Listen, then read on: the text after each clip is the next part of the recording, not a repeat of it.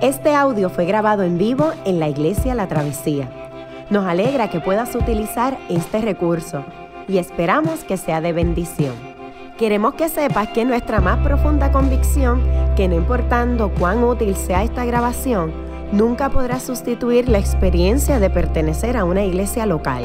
Sería un placer tenerte junto a nosotros en la travesía, pero de no poder ser así, nos gustaría ayudarte a encontrar una congregación donde puedas pertenecer y servir.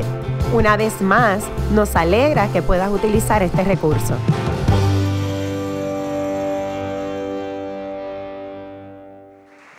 Ahora sí, a primera de Juan capítulo 3, eh, versos 13 del 11 al 24. Es una, eh, la carta de Juan es una de las cartas que en términos de gramática es una de las cartas más sencillas de entender aún en su idioma original. Juan escribe de una manera muy, muy simple.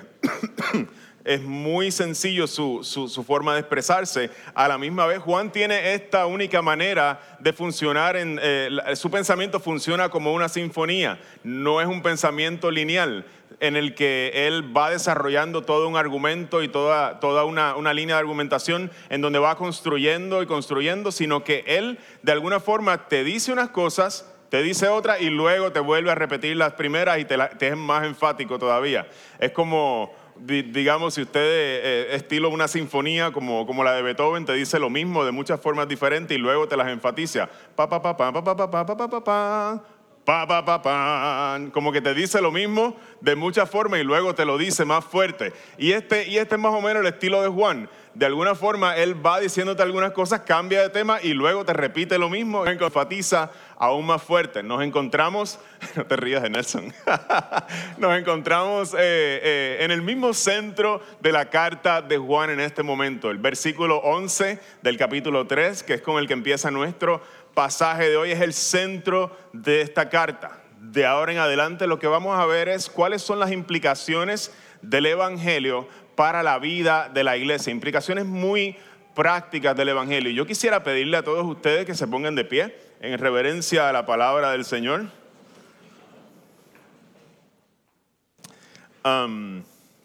y vamos a leer la palabra del Señor.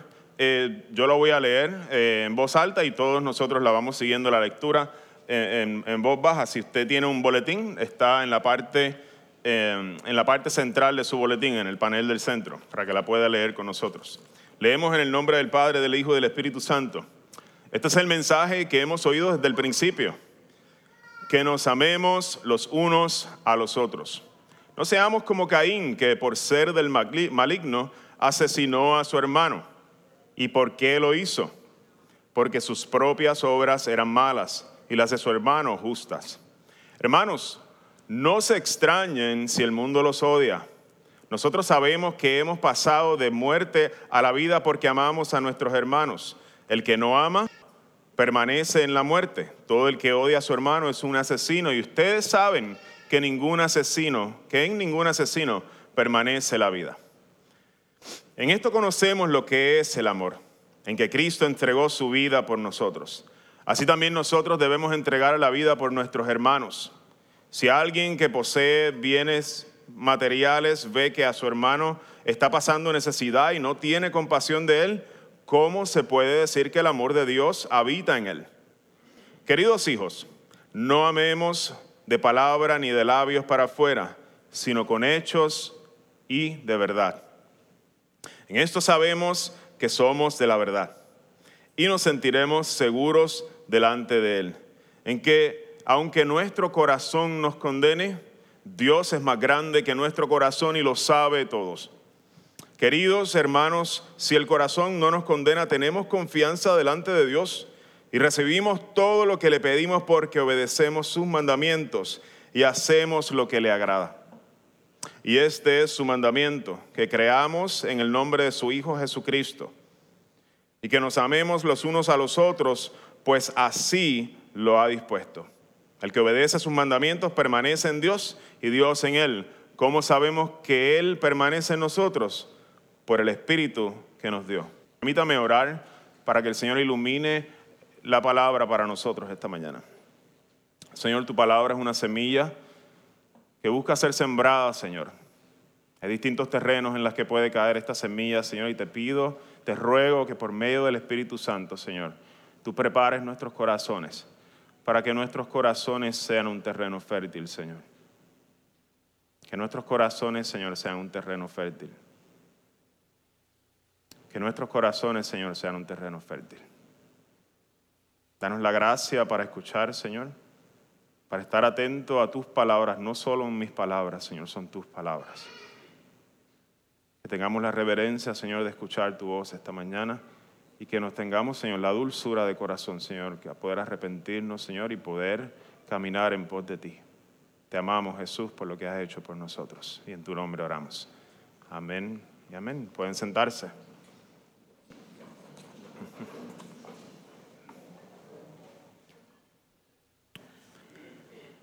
Vivimos en lo que algunos han llamado la era de la envidia. Con Facebook, para los más jóvenes, tal vez con Instagram y otras plataformas. Yo no tengo Instagram, um, no sé usarlo. Eh, todas estas redes sociales vemos de momento que toda la gente se ve feliz. Todo el mundo se ve feliz. Abrimos allá y vemos el éxito profesional de un amigo y lo vemos todo feliz con todos sus galardones, vemos todas las cosas que está logrando, vemos su carro nuevo, le tira una foto y tú dices, yo todavía ando en mi ñangara, todavía ando en mi carrito viejito, y de alguna forma tú dices, yo debería estar ahí. Y todo pareciera que anda bien y Facebook y todas estas plataformas sociales nos, nos dan esta, este sentido de yo quiero, yo quisiera tener aquello, nos llena, nos llena el corazón de envidia. Vemos el éxito familiar de nuestros amigos, aquellos que están en nuestra misma etapa, entonces nosotros nos vemos frustrados con la crianza a veces de nuestros hijos. Yo digo, yo quisiera poderle dar algo mejor a mis, a mis hijas, yo quisiera no tener que pasar tanto coraje, no se ve tan linda la vida en casa. A veces mis niños no están tan peinados como yo quisiera.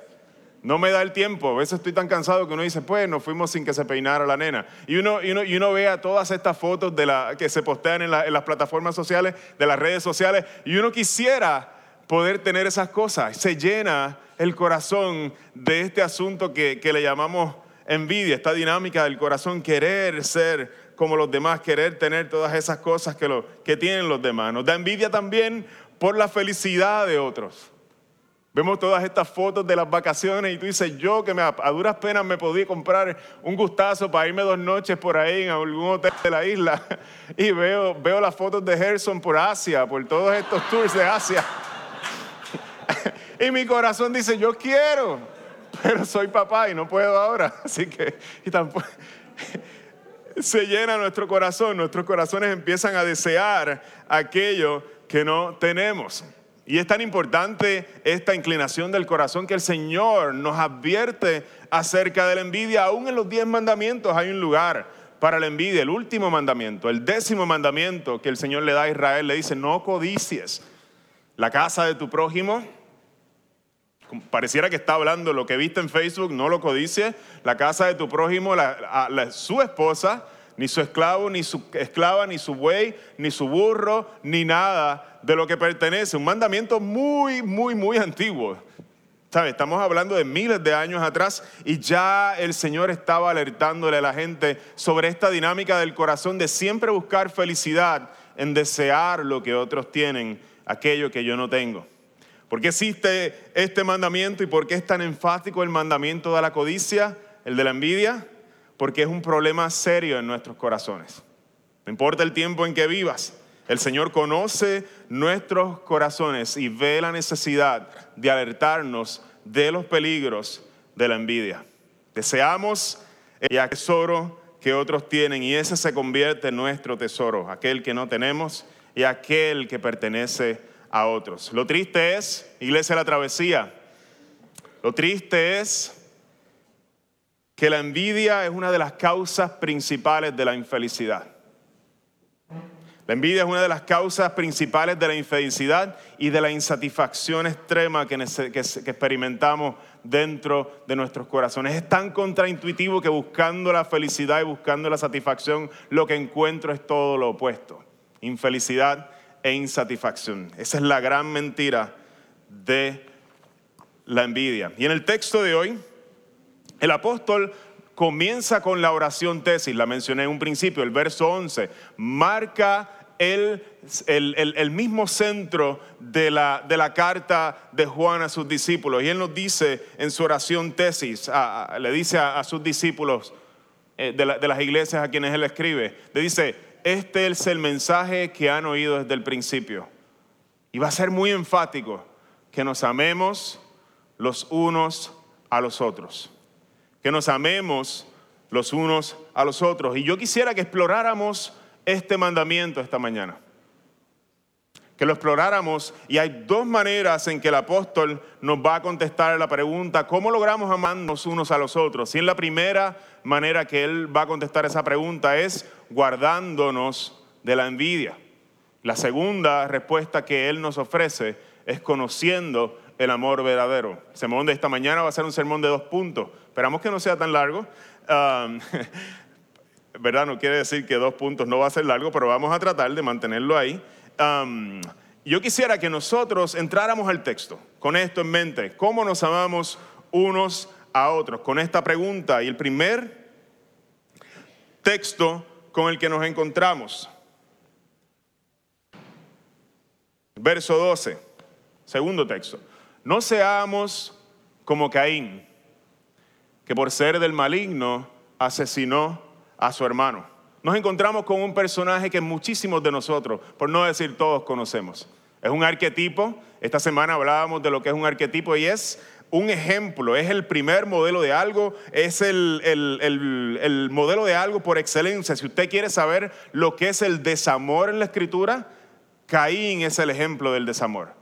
Caín es el ejemplo de lo que es ser un asesino.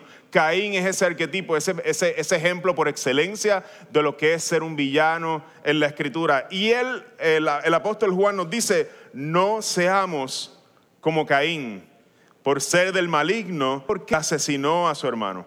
Y luego el, apóstol nos dice eh, en, en el próximo verso, ¿y por qué lo hizo? Asimismo, él hace la pregunta retórica para que todos nosotros prestemos atención. ¿Por qué Caín asesinó a su hermano? Porque si nosotros miramos el evento y no miramos la raíz de lo que pasó allí, tal vez nosotros no podamos identificarnos, porque el asesinato no es algo que tú y yo andamos haciendo por ahí. Pero hay algo muy profundo en el corazón de Caín que, lo, que, el apóstol quiere que ellos sepan, que ellos investiguen. ¿Por qué lo hizo? El apóstol nos invita a considerar a este villano, a este hombre que, que define lo que es el desamor, a mirar el relato de cerca y a considerar las dinámicas que hay en el corazón de Caín. ¿Qué fue lo que llevó a Caín? ¿Qué fue lo que llevó a Caín a acabar con la vida de su hermano Cael? Permítame resumir el relato de la siguiente manera. El relato de Caín y Abel lo encontramos en Génesis capítulo 4. Es el relato de dos hermanos. El relato de dos hermanos que traen una ofrenda. Cada uno trae una ofrenda al Señor. Caín, que trabajaba la tierra, nos dice que trae, trajo de los frutos de la tierra al Señor. Luego, cuando el Señor describe la ofrenda, el relato nos describe la ofrenda de Abel, se usan unos adjetivos muy, muy particulares. Dice que Abel entregó lo mejor de su rebaño. Lo mejor de su rebaño. Y luego dice, los primogénitos de su rebaño, de las ovejas que tenía, con su grasa. Cuando un, cuando un judío escucha la palabra grasa, para nosotros, nosotros la estamos evitando en estos tiempos. De hecho, la gente de keto es lo que no las evitan ya. Se han dado cuenta de que hay una manera de comer bacon y disfrutarlo con todas. Están regresando a las maneras antiguas, de alguna forma. Porque para, para los antiguos este era, este era el filete, esta era la parte más sabrosa para nosotros también, No, no, es que no lo sea, es que estamos muy pendientes a veces a, que no se acumulen por aquí. E, es la parte más sabrosa, o sea, un bacon, no hay nada. Si alguien quiere alegrarse la vida, nos decía Ronnie, cómete un pedazo de bacon. Si alguien está deprimido, deprimido cómete un, deja que toque tu boca, vas a sentir la gloria. Y esto es lo que Abel está trayendo. Abel está diciendo, yo no me voy a comer el bacon, Señor, te lo voy a traer a ti. si lo fuéramos a hablar en, en términos más, lenguaje más moderno. Caín, en cambio, ofrece una ofrenda y la ofrenda no se describe. Dice, trajo frutos. No se describe, no se le pone en adjetivo, no había nada especial en, su ofrenda. Y es una manera del, que escribe el relato decirnos que de alguna forma no hay tanta devoción en Caín como lo existe en Abel. Caín tiene, trae lo que le piden, ok, fruto, tira, tira algo por allí, esto fue lo que pidió el Señor. Abel trae con su corazón lo mejor. Entonces, ¿cuál es la respuesta del Señor ante Caín y Abel? Dice la, dice la escritura en, en, el libro de Génesis capítulo 4 que el Señor miró con agrado. El Señor se emocionó, recibió la ofrenda de Abel con mucho gozo porque venía con la devoción de un adorador, pero no miró así la ofrenda de Caín. Caín ante la mirada del Señor que no aprueba su ofrenda, reacciona y nos dice la escritura que se enojó, se enfureció grandemente. Vemos que como de un descuido, de ser descuidado con su ofrenda, las cosas se van poniendo un poquito más oscuras. Él empieza a enojarse y se llena su corazón de ira y dice que se deprimió, andaba cabizbajo. Hay una gran tristeza en tu corazón. Estamos viendo de alguna forma como un espiral que va en descenso. Al principio empieza con un descuido, luego se va poniendo más oscuro el panorama. Ya hay un corazón enfurecido y hay un corazón que está triste, anda cabizbajo. Hay síntomas parecidos a los síntomas de la depresión en esa, en esa historia. Luego el Señor cuando lo ve triste se acerca a Caín y le dice, Caín, si hicieras lo bueno, si hicieras lo bueno, no tendrías que andar cabizbajo. El Señor se acerca y lo invita a retomar, a repensar y las cosas que ha hecho. El Señor lo invita a un arrepentimiento y nosotros, y el Señor le hace una, una, advertencia bien importante. Le dice, el pecado te está acechando. Mientras estás en ese estado de tristeza y de enfurecimiento, el pecado anda como una fiera buscando devorarte, pero tú puedes dejarlo fuera. Tú puedes dominarlo, no te dejes echar. ¿Y qué es lo que te, cómo termina la historia? Todos sabemos. El pecado acechó a Caín y Caín terminó lo que comenzó como un descuido y luego siguió como un enojo y una tristeza profunda, se convirtió en un asesinato. Y es lo que nos está enseñando el relato. El Señor quiso librarlo de esa, de, esa espiral que iba en descenso, pero Caín no respondió a la palabra del Señor. ¿Cuál es la raíz del problema de Caín? ¿Cómo nosotros podemos ponerle una palabra o cómo podemos ponerle un label, una etiqueta a lo que Caín está experimentando.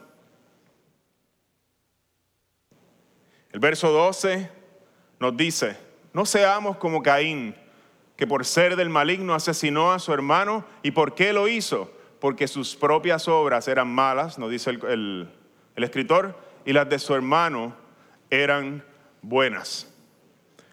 Sus propias obras eran malas, de su hermano eran justas. Caín estaba experimentando un profundo sentido de envidia que lo llevó de su enojo a cometer un asesinato. El sentimiento de tristeza es la envidia, ese sentimiento de molestia, ese sentimiento de pesar por el bienestar de otro me molesta porque a otros les va bien, otros están haciendo algo bien y a mí me va mal. Me molesta que el otro salga y tenga las cosas que yo debería tener. Me invade la tristeza y no puedo hacer nada con ella al ver que a otros se les está yendo muy bien en sus páginas de Facebook y a mí me está yendo mal y estoy en tristeza y desearía tener lo que ellos tienen.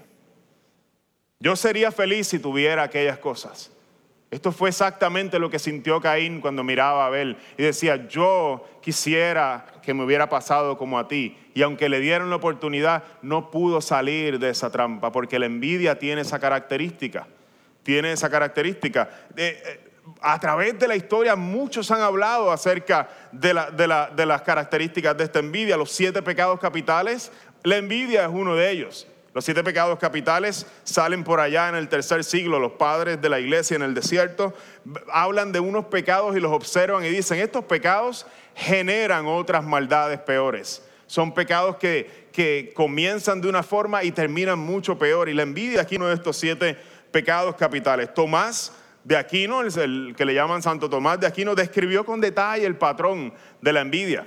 Lo describió con detalle porque le pareció súper interesante cómo la envidia destruye las comunidades, cómo la envidia destruye a los seres humanos y cómo comenzamos en un lugar y terminamos en cosas mucho más profundas y mucho más oscuras.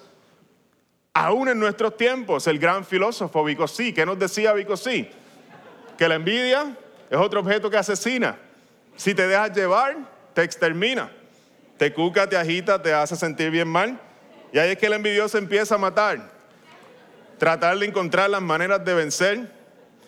Dinero y fama no se pueden tener. el envidioso vigila todos los pasos que da. Tú echas para adelante y él te echa para atrás. a través de toda la historia hemos visto los peligros de la envidia. Aún en el mundo del reggaetón eh, se cantan, ¿verdad? Todas, estas cosas. Aún en todas las esferas sociales hemos visto que la envidia se vuelve en un asunto venenoso. Y el problema de la envidia y el peligro de la envidia es que termina endureciéndose el corazón. Cuando permitimos sentir la envidia por demasiado tiempo, los corazones, nuestros corazones, se van endureciendo, se convierte en un veneno que se mete allá adentro y empezamos a creer con todo nuestro corazón, empezamos a creerlo y estar convencidos de que nuestro mayor tesoro y nuestra mayor felicidad se halla en tener lo que los demás tienen. Y ahí vamos a encontrar toda nuestra felicidad. Y si hay que llevarse a alguien de por medio, tal vez al principio no lo hagamos pero cuando la cosa se va poniendo ya más incómoda, se nos hace más fácil hacerlo en un momento dado ya. Así funciona la envidia. Con el tiempo estamos ya dispuestos aún a pasarle por encima a aquellos que ya no aguantamos mucho, porque deseamos demasiado aquello que no tenemos. Yo quisiera eh, describir este, este veneno. Funciona en dos direcciones en nuestro pasaje de hoy. El apóstol Juan nos dice que el mundo el mundo, aquello, aquel que está en contra de Dios y que es hostil contra, contra los creyentes, ha adoptado en muchos casos, ha adoptado las prácticas de Caín. Mira lo que le dice el apóstol eh, Juan a los creyentes, hermanos, no se extrañen si el mundo los odia. Si somos fieles al Señor, Iglesia, la travesía, el Señor nos dice esta mañana por medio de las palabras del apóstol Juan, que no nos extrañemos si vivimos conforme a la verdad y conforme al amor de Dios, no solamente conforme a la verdad, sino conforme al amor de Dios. Que no nos extrañemos, nos dice la Escritura, porque vamos a experimentar rechazo. El esperar que va en descenso lo vamos a experimentar y lo vamos a experimentar en nuestra contra. Hay gente que se va a oponer a, a, la vida de un creyente que busca ser fiel. Lo vemos en la escritura, en el libro, lo vemos con Daniel, lo vemos con tantas personas va a ser una realidad en nuestra vida y es un peso que nos toca llevar como creyentes, sufrir por causa del Evangelio. El Señor se lo dijo así en, el, monte de, eh, en el sermón del monte a sus discípulos, les dijo, dichosos, hablándole a los creyentes, dichosos serán ustedes cuando por mi causa los insulten, los persigan y levanten contra ustedes toda clase de calumnias mintiendo. Alégrense y llénense de júbilo porque les espera una gran recompensa en el cielo. Así también persiguieron a los profetas que los precedieron a ustedes. Hermanos, nos van a herir aún haciendo el bien. Hay una tristeza que va a llegar a nuestra vida y la vamos a sentir, va a doler, porque vamos a experimentar el rechazo de familia, vamos a experimentar el rechazo que nos den de codo, gente en los trabajos, lo vamos a experimentar en la escuela. Los muchachos cuando tienen una fe cristiana a veces, muchas veces se burlan de ellos en la escuela. En la universidad como estudiantes se experimenta, pero es importante que nosotros estemos preparados para, para saber que eso no nos debe tomar por sorpresa. No nos debe tomar por sorpresa si al Hijo de Dios lo montaron, lo crucificaron, lo desecharon. A los que le siguen, esto no debe ser una sorpresa, no va a ocurrir. Pero hay que tener cuidado, y esta es la parte con la que quisiera hacer un énfasis. Si nos persiguen por ser gruñones, eso no es una persecución por ser cristiano. Eso es una persecución por ser un gruñón. Si nosotros andamos martillándole, tú tienes que cambiar. Mira lo que dice la palabra. Este, y, la gente se cansa de nuestra cantaletería y todo el tiempo estamos peleando y en una actitud combativa. No estás siendo perseguido por ser creyente. Estás siendo perseguido porque eres un gruñón y nadie quiere estar al lado tuyo. Tal vez ni los, creyentes, ni quieren estar al lado tuyo. Anyway, todos tenemos una fase de eso que sale de vez en cuando, así que no, estoy tratando de personificar a nadie, sino es más una actitud que sale de vez en cuando en nosotros, que nos creemos un poquito mejor que los demás. Hay una segunda dirección en la que funciona este veneno.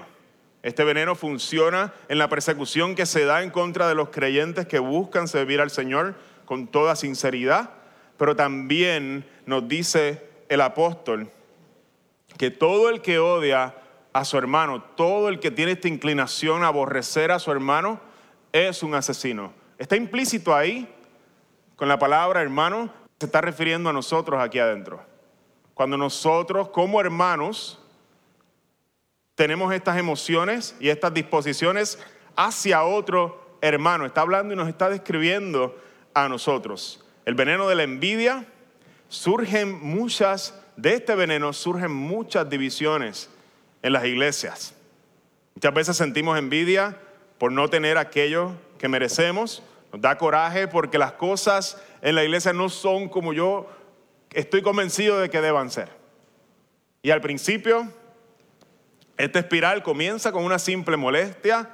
Eh, ah, yo, yo, no hay problema, yo, yo, yo brego con eso. Yo, está bien, yo, yo, me, yo me acostumbro. No me gusta, eh, eh, no, no, me gusta, qué sé yo, este, como canta Gerson, pues, este, pobre Gerson, lo tengo al medio hoy. lo tiro al medio porque canta muy lindo.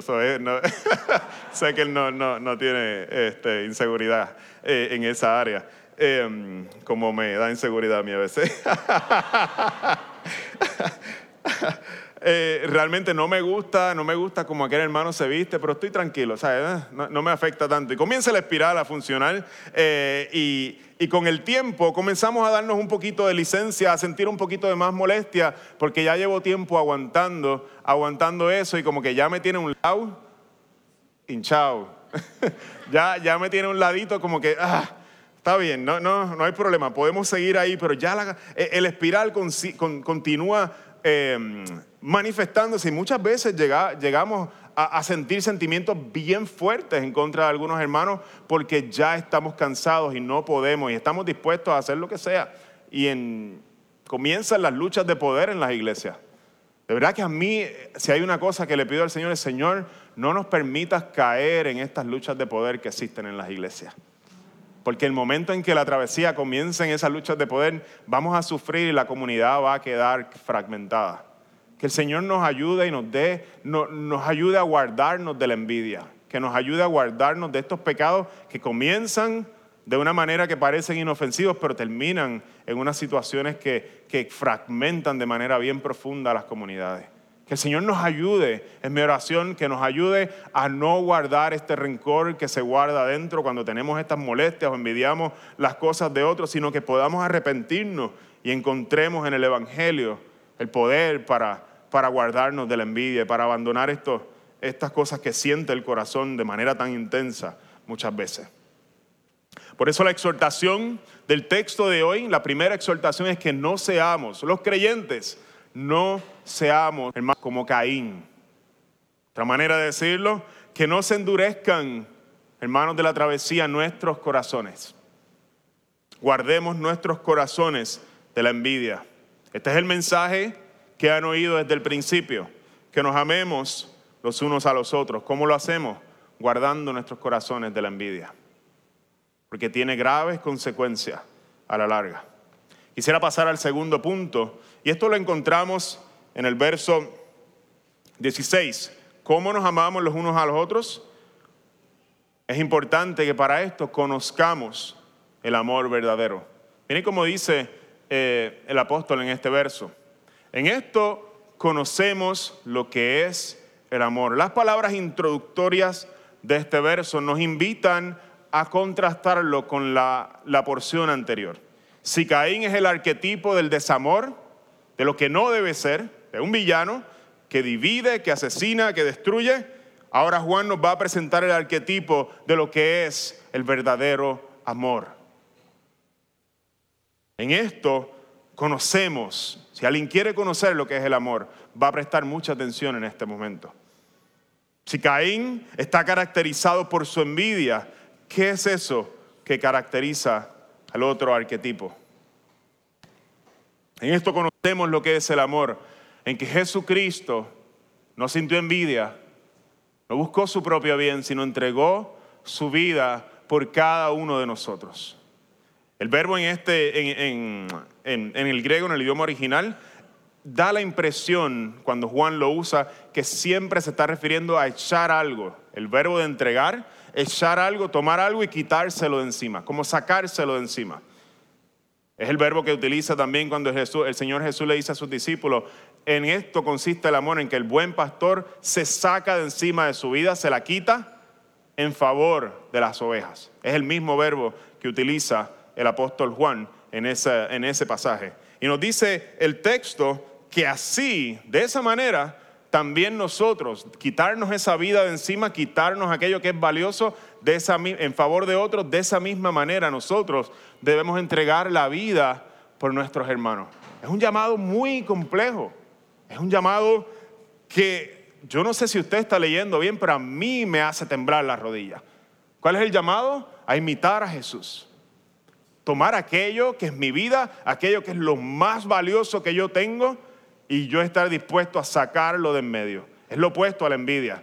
Yo, la envidia saca al otro del medio para quedarme con lo que valoro. El, otro arquetipo nos dice, sácate tú del medio para que entonces te entregues por aquellos y que ellos se vuelvan el tesoro, lo que más valoras. Es increíble. Y en este momento muchos predicadores que tal vez enfatizan eh, eh, el legalismo nos van a decir, tienes que ser como Jesús. Iglesia de la travesía, tienes que ser como Jesús. Eso es lo que está ahí escrito, está claro. Tienes que entregar la vida, ponte a trabajar, hazlo. Eso es lo que tienes que empezar a hacer. Ponte a orar para que el Señor te dé la fuerza para hacerlo. Pero ¿dónde está el poder para hacer eso? ¿Dónde tú lo encuentras? ¿Empiezas a tratar fuerte mañana? Yo no sé si tú, pero a mí me aterra la idea de que depende de mí el yo tener que hacer eso, porque mi corazón no gravita hacia esa dirección. Mi corazón no gravita en esa dirección. Mi corazón quiere el quítate tú para ponerme yo. No canta otra canción mi corazón, naturalmente. Pero hay otra ocasión donde Jesús utiliza esta misma expresión de entrega que el apóstol Pablo, que el apóstol Juan nos está trayendo a la consideración. Hay otra ocasión muy especial y es la noche en que Jesús le lavó los pies a sus discípulos. ¿Qué Jesús hace? Se desprende, la misma palabra, se desprende de su manto, de su estatus. Toma un estatus de siervo, toma la toalla, toma el cubo y allí comienza a lavar los pies de sus discípulos. ¿Sabes que esta es la última noche en que él estuvo con ellos? Esta fue su última noche con ellos. Él quería que en sus corazones se quedara grabado este evento por la eternidad. Que ellos no tuvieran duda de cómo van a amar a alguien, que ellos no tuvieran ninguna duda. Había un amor esa noche que era necesario que ellos recibieran porque no hay manera de amar como Jesús si tú no has experimentado el amor de Jesús. Cuando tú piensas en esa noche y yo pensamos en esa noche, mejor dicho, cuando los discípulos pensaron en esa noche, lo que pasó allí. Pedro, me imagino que recordaba, todos nosotros conocemos lo que le dijo, le dijo el Señor, Pedro al Señor, no te atrevas a tocarme los pies, no te atrevas a lavarme los pies. Tú, el Cristo, ¿Cómo tú vas a arrodillarte? ¿Cómo vas a tomar el cepillo y empezar a lavarme los pies que llevan sucios de todo el camino? Esa gente usaba sandalias y los pies tenían que estar muy sucios, era el fin del día. Luego de esto se iban a comer la Pascua, iban a tener la cena. Y así comienza esa noche. El Señor diciéndole, Pedro, ¿sabes qué? Si no te lavo los pies, no tienes parte conmigo. Tú tienes que experimentar esto esta noche. Tú tienes que experimentar este amor profundo esta noche. Tú tienes que ver a tu Señor, tú tienes que ver a tu Maestro lavando tus pies. Tienes que experimentarlo porque no hay manera, mis hermanos de la travesía, que nosotros podamos amar como Jesús si primero el amor de Jesús no derrita en nuestros corazones. Si tú no entiendes que Jesús ha lavado de esa misma manera tus pies, tu vida, si tú no lo entiendes, si tú no lo has experimentado, si no te ha robado el aliento, tú no vas a poder amar como Jesús. Era crucial, ese acto no fue de casualidad.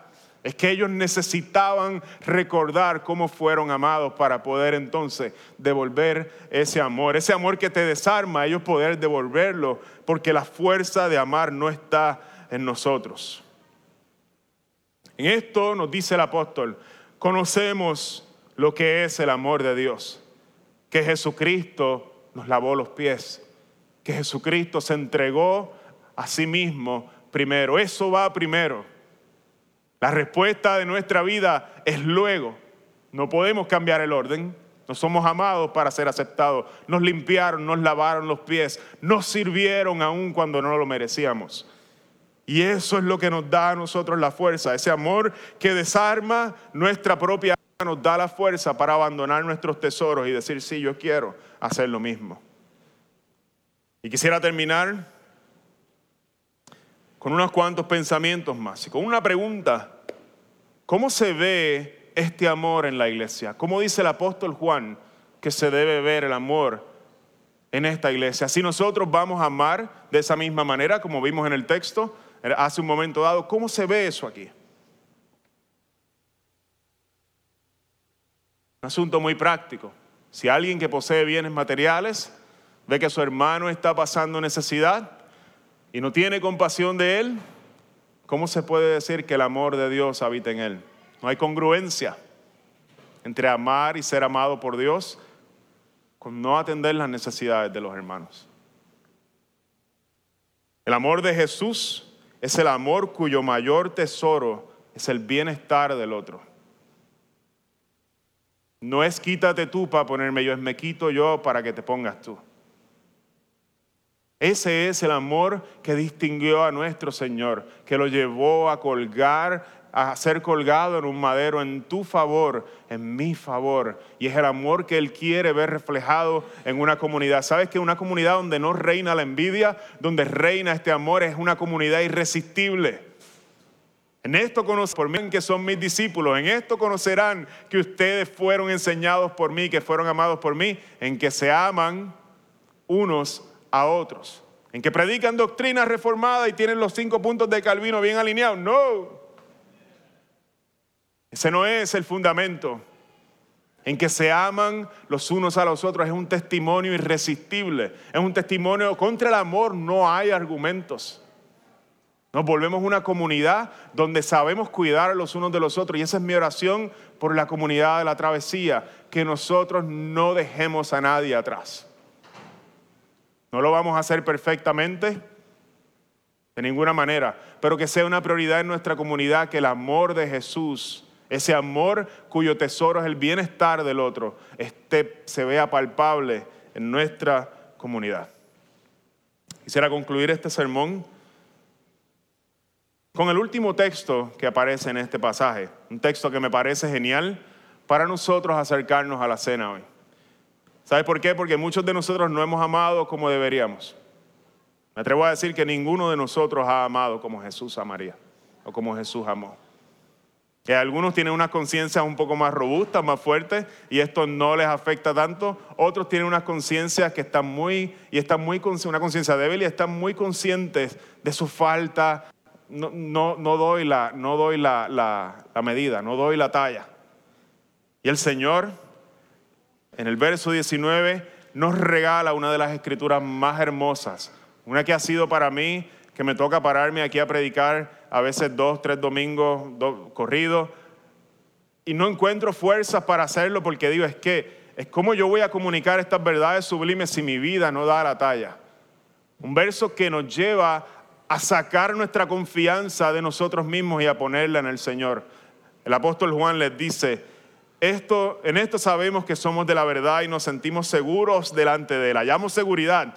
¿En dónde hallamos la seguridad? Es, lo interesante. Que aunque nuestro corazón nos condene, aunque nuestro corazón nos condene, Dios es más grande que nuestro corazón y Él lo sabe todo. Aunque tu corazón te condene, hay un veredicto que es mayor que ese. ¿Quién dice la verdad? ¿Dios o la dice tu corazón? Disney nos diría que la dice tu corazón. La escritura nos dice que quien dice la verdad es el Señor. Y es necesario nosotros abrazar esa verdad.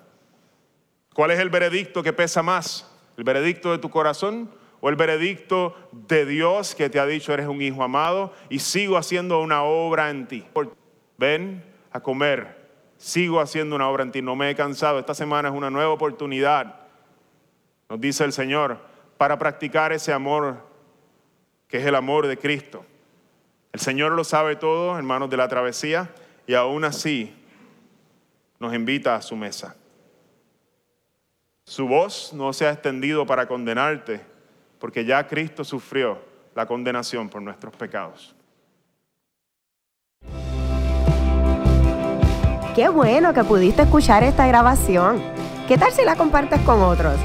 Recuerda que hay muchos más recursos en nuestra página latravesía.org, donde también puedes realizar un donativo. Dios te bendiga.